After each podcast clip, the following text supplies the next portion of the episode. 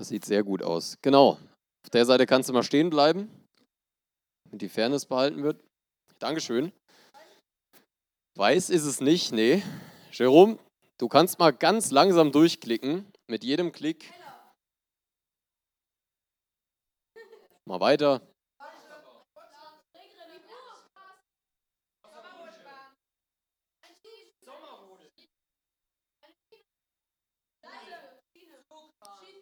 Schiene kommt schon in die richtige Richtung.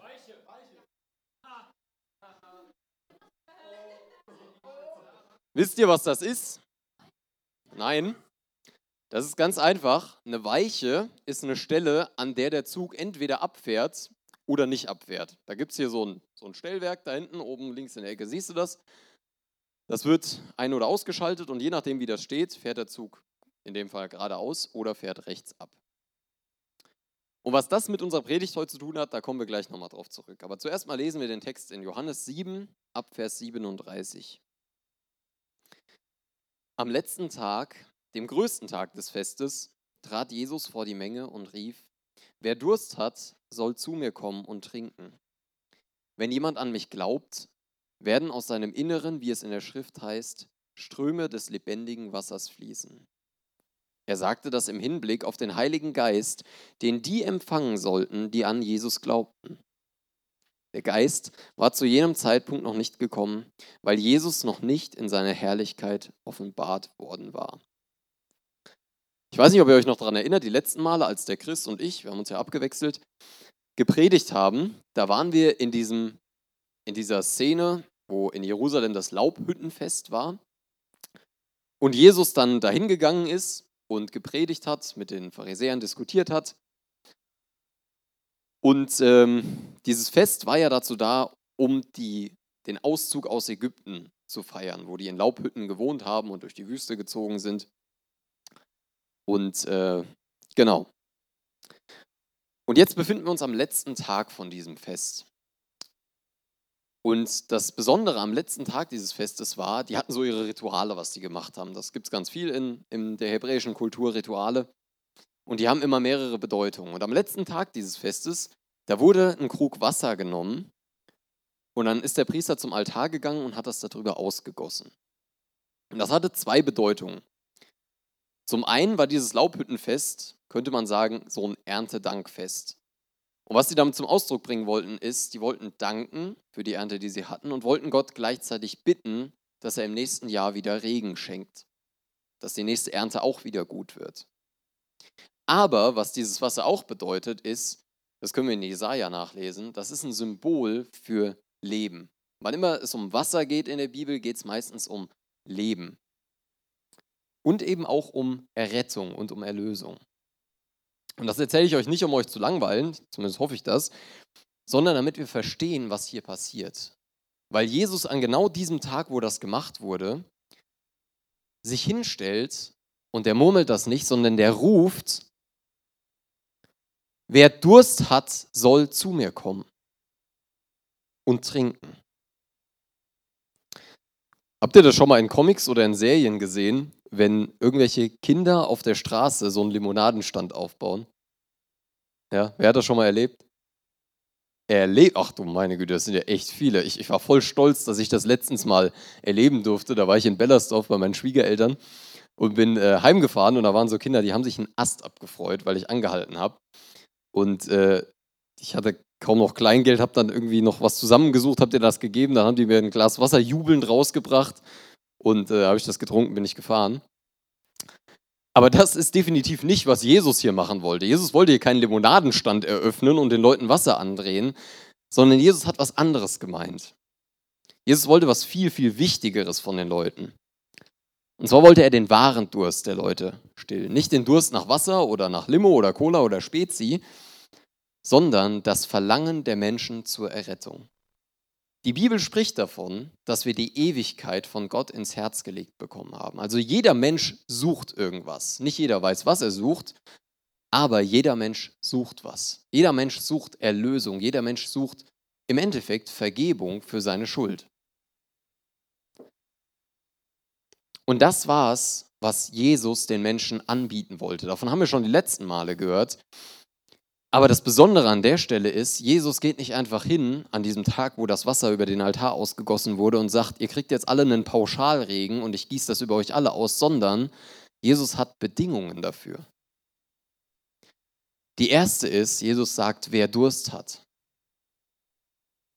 Jesus will dieses Wasser den Menschen geben, aber Jesus will das Wasser nicht den Menschen geben, die denken, dass sie keinen Durst haben. Durst ist ja nicht, was du hast. Durst ist, dass dir was fehlt, oder? Durst ist ja nicht, dass du irgendwas hast und du brauchst mehr davon, sondern du hast etwas nicht, dir fehlt etwas. Und das ist es, worauf Jesus hinaus will. Dir fehlt etwas in deinem Leben. Und das kann Jesus dir geben. Aber Jesus will das nur denen geben, die auch wissen, dass sie Durst haben, nicht denen, die denken, dass sie keinen Durst haben. Das ist ähnlich wie dieses Beispiel von Jesus, dass er sagt, die Gesunden brauchen keinen Arzt. Das ist das Erste, wer Durst hat. Und zweitens, der soll kommen. Jesus will, dass die Menschen zu ihm kommen. Jesus will niemanden dazu zwingen, dieses Wasser zu nehmen. Jesus will, dass die Menschen, die das wollen, zu ihm kommen und ihn darum bitten. Und für viele Menschen hört hier das Evangelium auf. Weil die sagen, alles klar, ich habe diesen Durst in meinem Leben gehabt, Jesus hat den gestillt, alles wunderbar, ich komme jetzt in den Himmel und das war's. Ich habe Vergebung für meine Schuld und das reicht. Aber Jesus hört nicht auf an dem Satz, wer Durst hat, soll kommen und trinken, sondern wer getrunken hat, aus dem werden Ströme lebendigen Wassers fließen.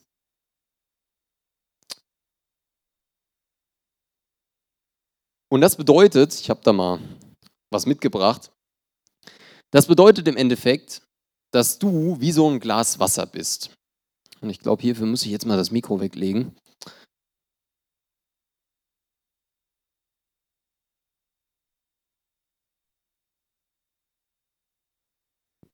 Und du hast diesen Durst, also dir fehlt was, dir fehlt Vergebung für deine Schuld, Erlösung, Errettung für dein Leben. Und Gott gibt dir das. Und Gott füllt dich mit seiner Gnade und seiner Güte. Vielleicht erinnert ihr euch, ich hatte schon mal ein Beispiel darüber, dass Jesus euch mit seiner Gnade und überreicht. Was jetzt aber passiert, ist, du wirst nicht nur gefüllt damit, sondern du wirst gefüllt, dass du überfließt. Sollte ich vielleicht weiter unten machen. Und es fließt und es fließt und es fließt über. Mit dem einen Haken an diesem Beispiel, dass Gottes Gnade nicht aufhört wie die. Aber ich denke, ihr versteht das Bild. Gottes Gnade füllt dein Leben und soll überfließen. Du sollst sein wie dieses Glas Wasser. Du sollst dieses Geschenk nicht für dich behalten, sondern es soll aus dir rausfließen. Gottes Güte, Gottes Gnade soll in deinem Leben sichtbar sein, in dem, was du tust und auch in dem, was du sagst. Und dafür, lesen wir ja auch, ist der Heilige Geist verantwortlich. Ich weiß nicht, für wen der Heilige Geist hier was bedeutet, so in der Runde. Aber ich konnte sehr lang nichts mit dem Begriff anfangen. Ich habe mich immer gefragt, ja, Gott, klar, der Vater, ja, der Sohn, aber wer ist der Heilige Geist? Das ist es, worum es dem Heiligen Geist geht. In Galater 5, Vers 22 steht, die Frucht hingegen, die der Geist hervorbringt, besteht aus Liebe, Freude, Friede, Geduld, Freundlichkeit, Güte, Treue, Rücksichtnahme und Selbstbeherrschung. Das ist es, was der Heilige Geist in deinem Leben bewirken will. Das ist es, wovon du überfließen sollst. Und ihr wurdet gelehrt, euch in eurem Geist und eurem Denken erneuern zu lassen. Du wirst anders, du wirst verändert.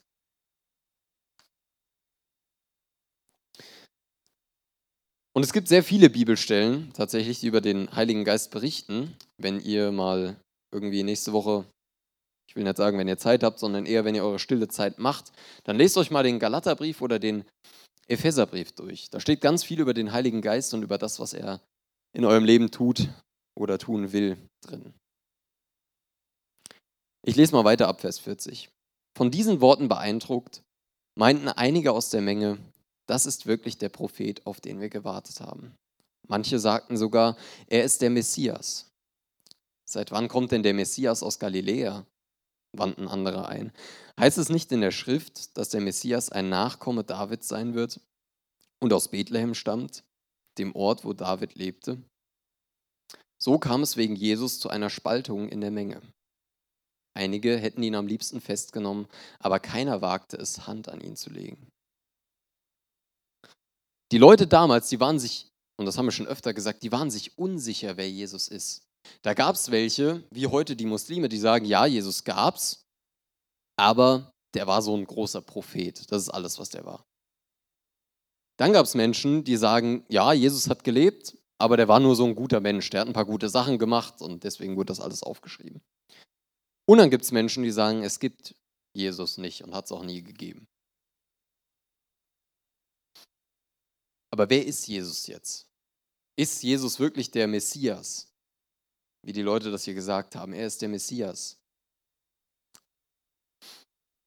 Und es ist nicht wichtig, was andere Leute darüber denken, wer Jesus ist. Wichtig ist, was du denkst, wer Jesus ist. Es gibt Hinweise. Du kannst die Bibel lesen, du kannst Geschichtsbücher lesen. Es gibt sehr viele Hinweise darauf, dass es mal einen Mann gab, der Jesus hieß. Es gibt mega viele Hinweise darauf, dass es einen Mann gab, der Jesus hieß und Wunder getan hat, der am Kreuz gestorben ist und sogar der wieder auferstanden ist. Aber das hat nichts zu bedeuten, solange du nicht glaubst, dass das passiert ist und verstehst, warum das passiert ist. Bis heute passiert genau das, was hier steht. Jesus führt zu einer Spaltung in der Menge. Und da will ich wieder auf dieses Bild vom Anfang zurückkommen, ist auch auf der nächsten Folie nochmal drauf, von der Weiche. Jesus führt zu einer Spaltung in der Menge. Wenn du in deinem Leben an den Punkt kommst, dass Jesus vor dir steht und dir seine Erlösung anbietet und dir klar macht, dass du schuldig bist, dass du Vergebung brauchst, dann ist das nicht einfach nur irgendeine Entscheidung, sondern das ist wie so eine Weiche. Natürlicherweise würdest du geradeaus fahren. Ohne Jesus würdest du geradeaus fahren. Ohne Jesus würdest du in dein Verderben fahren. Aber mit Jesus hast du eine andere Option. Du kannst die Weiche umstellen. Ich habe eben das Schild ganz bewusst mitten in den Eingang gestellt, weil ich euch was klar machen wollte. Wenn ihr so auf so ein Schild zugeht, dann könnt ihr euch entscheiden. Gehe ich rechts dran vorbei oder gehe ich links dran vorbei? Und es geht jetzt nicht darum, wo ihr gerade eben dran vorbeigelaufen seid, aber es geht darum, dass es diese Optionen gibt. Entweder läufst du in dein Verderben oder du läufst in Richtung Hoffnung. Und Jesus ist wie so ein Schild. Wenn Jesus in deinem Leben im Weg steht, dann gibt es zwei Optionen, und zwar genau zwei Optionen.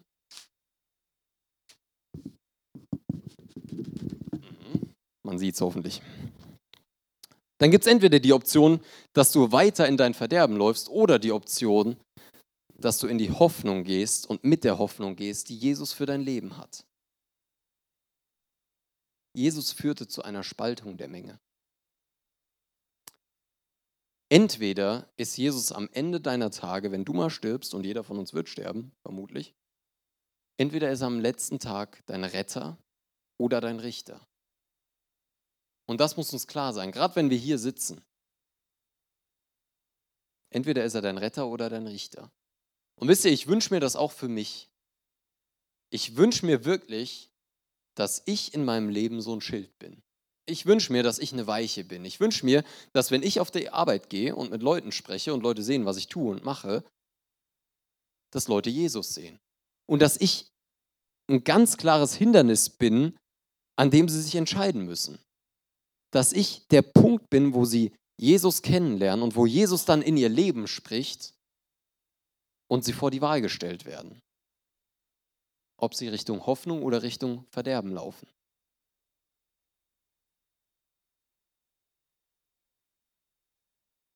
Und ich glaube, das sollten wir sein. Ich glaube, wir sollten solche Schilder sein, die auf Jesus hindeuten, die auf Jesus zeigen. Bist du so ein Mensch? Bist du so ein Mensch, der Leute vor die Entscheidung trägt? Wissen die Leute in deinem Umfeld, dass du Christ bist? Und das ist oft nicht mal so der entscheidende Punkt. Viele Leute wissen, dass du Christ bist, aber lebst du auch so? Wirst du deiner Berufung gerecht? Vers 44. Einige hätten ihn am liebsten festgenommen, aber keiner wagte es, Hand an ihn zu legen. Als die Männer der Tempelwache ohne Jesus zurückkehrten, wurden sie von den führenden Priestern und Pharisäern gefragt, warum habt ihr ihn nicht hergebracht? Noch nie hat ein Mensch so gesprochen wie dieser Mann, rechtfertigten sie sich. Habt ihr euch auch von ihm verführen lassen? herrschten die Pharisäer sie an. Glaubt denn auch nur einer von den führenden Männern oder von den Pharisäern an ihn? Das tut doch nur dieses Volk, das das Gesetz nicht kennt, die Leute, die verflucht sind. Die Pharisäer hatten jetzt genug von Jesus, auch dass er diese lebendige Wasserrede da gehalten hat, und die schicken Männer, die Jesus festnehmen sollen. Und die Männer gehen dahin, hören, was Jesus zu sagen hat, und kommen zurück zu den Pharisäern ohne Jesus. Und die Pharisäer fragen, warum habt ihr Jesus nicht festgenommen? Und die sagen, der Mann, wo steht's? Noch nie hat so ein Mensch gesprochen wie dieser Mann.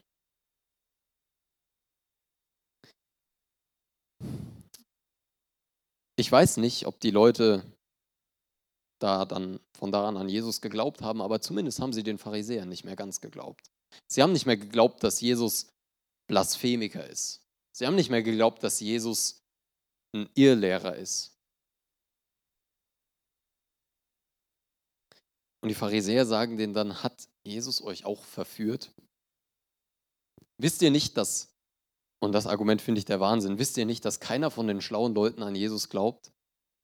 Wisst ihr nicht, dass es nur dieses dumme Volk ist, was an Jesus glaubt? Und das finde ich krass, weil die Pharisäer hatten recht. Gott erwählt gerne die Dummen. Warum? Ich lese mal 1. Korinther 1, Vers 27. Im Gegenteil, was nach dem Urteil der Welt ungebildet ist, das hat Gott erwählt, um die Klugheit der Kluge zunichte zu machen. Und was nach dem Urteil der Welt schwach ist, das hat Gott erwählt, um die Stärke der Starken zunichte zu machen. Wisst ihr, was das Problem von schlauen Menschen ist? Schlaue Menschen haben es, glaube ich, sehr oft schwer, sich Fehler einzugestehen. Weil die wissen ja alles. Das gilt natürlich nicht für jeden schlauen Menschen, aber ich glaube, das ist der Grund, warum die Pharisäer hier so reagieren. Die waren so gebildet, so schlau und waren der Meinung, dass sie alles wissen, dass sie sich nicht eingestehen konnten, dass auch sie Fehler haben. Wenn die Pharisäer an Jesus geglaubt hätten, hätten die sich eingestehen müssen, dass sie kaputt sind und dass sie Hilfe brauchen und dass sie Durst haben und dass sie dieses Wasser des Lebens auch brauchen. Wenn du zu Jesus kommst, dann musst du zugeben, dass du ein schlechter Mensch bist. Dann musst du zugeben, dass du kaputt bist. Dann musst du zugeben, dass du Errettung brauchst. Und ich glaube, das fällt vielen Menschen, die sich als intelligent oder die in der Welt als intelligent bezeichnet werden, echt schwer.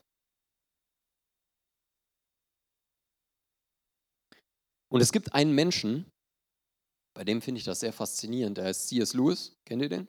Wer kennt den? wer hat schon mal ein Buch von dem gelesen? Ja?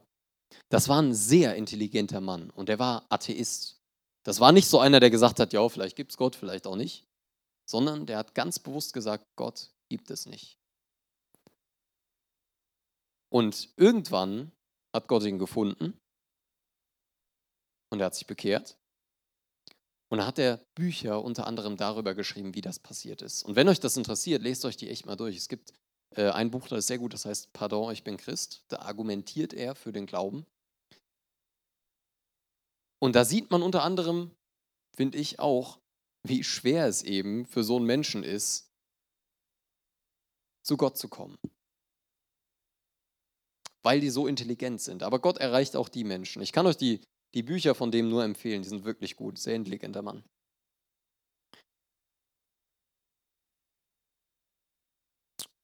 Vers 50. Aber Nikodemus, der selbst ein Pharisäer war und Jesus früher einmal aufgesucht hatte, hielt ihn entgegen. Seit wann verurteilt unser Gesetz einen Mann, ohne dass man ihn vorher anhört und feststellt, ob er schuldig ist? Du bist wohl auch aus Galiläa, gaben sie zurück. forsche in der Schrift nach, dann wirst du sehen, aus Galiläa kommt kein Prophet. Daraufhin gingen sie alle nach, alle nach Hause. Nikodemus, wenn ihr euch erinnert, das war der Typ, der mal bei Nacht und Nebel zu Jesus gekommen ist und ihn gefragt hat, wie man von neuem geboren werden kann, verteidigt Jesus hier quasi. Und das Einzige, was er sagt, ist, Leute, ihr könnt doch nicht jemanden hingehen und den verhaften lassen, ohne dass ihr den vorher mal angehört habt, ohne dass ihr euch vorher mal damit beschäftigt habt, was der überhaupt sagt. Und dafür kriegt er sofort Feuer von den Pharisäern. Die Pharisäer, die waren so verblendet, die waren so in ihrem eigenen Denken gefangen, dass die sogar einfach lügen. Hier steht, du bist wohl aus Galiläa, forsche in der Schrift nach, dann wirst du sehen, aus Galiläa kommt kein Prophet. Erstens falsch, aus Galiläa gab es schon Propheten. Zweitens, Jesus war nicht aus Galiläa, der ist da nur aufgewachsen. Aufgewachsen ist er in Bethlehem. Und über Bethlehem steht sogar auch in Jesaja geschrieben, dass da der Messias herkommen wird. Die waren so verblendet, die wollten es einfach nicht wissen. Die wollten Jesus einfach nur aus dem Weg haben. Und ich sehe da heute ganz ehrlich auch eine Gefahr drin. Wer von euch hat irgendein Social Media? Wer von euch hat mal irgendeine Doku zu dem Thema gesehen, wie hier das Social Dilemma oder so? Ja. Das ist eine sehr gute Doku auf Netflix, glaube ich. Die ist richtig gut, wirklich. Uns mal angucken. Social Media folgt Algorithmen. Das wissen wir inzwischen wahrscheinlich alle. Und diese Algorithmen sind darauf ausgelegt, dir Inhalte zu präsentieren, die dich in deiner Meinung bestätigen. Du beschäftigst dich viel mit Basketball, du kriegst Basketball vorgeschlagen. Du beschäftigst dich viel mit Autos, du kriegst Autos vorgeschlagen. Das Gefährliche ist, du beschäftigst dich viel mit politischen Meinungen, dann wirst du auch genau die gleiche politische Meinung vorgeschlagen bekommen. Warum sage ich das? Wir werden heute quasi automatisch in unserer Meinung bestärkt. Und das führt dazu, dass wir uns sehr schnell festfahren. Dass wir sehr schnell sagen, so ist das, ich habe doch hunderttausende Links zu dem Thema, die mich alle bestätigen in meiner Meinung, so ist das. Und die Gefahr dabei ist, dass wir dabei Jesus verpassen. Wenn du mal dich mit was beschäftigen willst, was dich auf jeden Fall nicht in jeder deiner Meinungen bestätigt, dann lies mal die Bibel. Forsch mal wirklich in der Bibel. Hätten die Pharisäer wirklich in der Bibel geforscht, hätten sie einiges über Jesus rausgefunden. Einiges, was stimmt.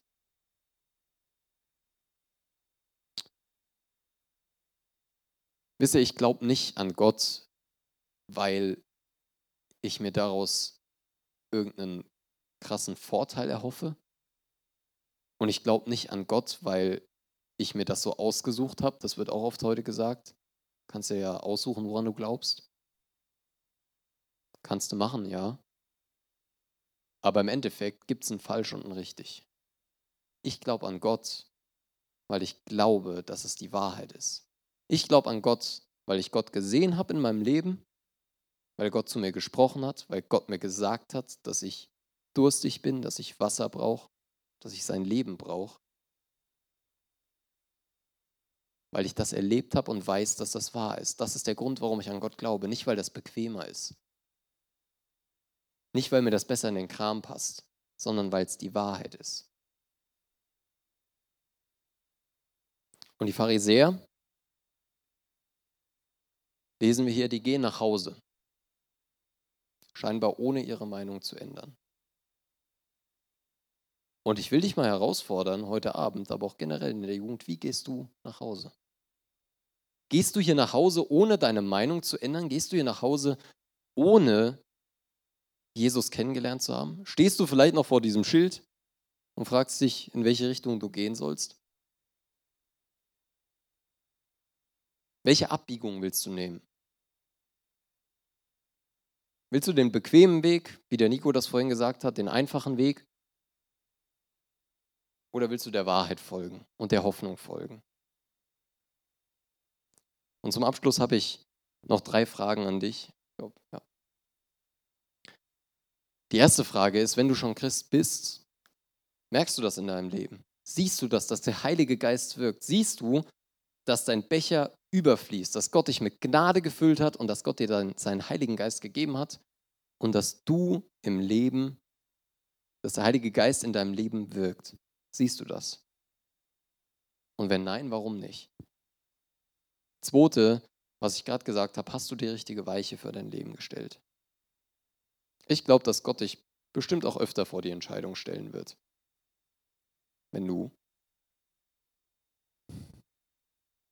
wenn du nach der Wahrheit suchst, dann wirst du irgendwann vor dieser Entscheidung stehen. Hast du die richtige Weiche für dein Leben gestellt? Die dritte, bist du so ein Scheideweg, nennt man das auch, für andere Menschen. Begegnen andere Menschen, wenn sie dir begegnen, Jesus. Vater, ich danke dir für den Abend und ich danke dir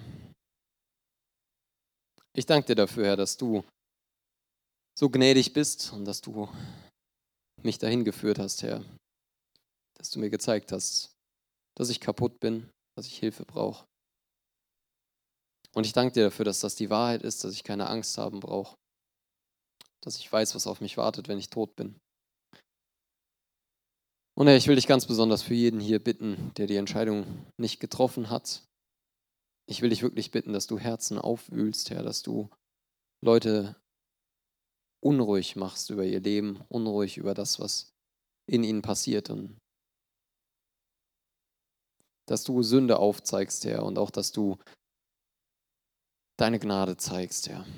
Danke dafür, dass du uns nicht allein lässt und dass wir dich haben. Amen.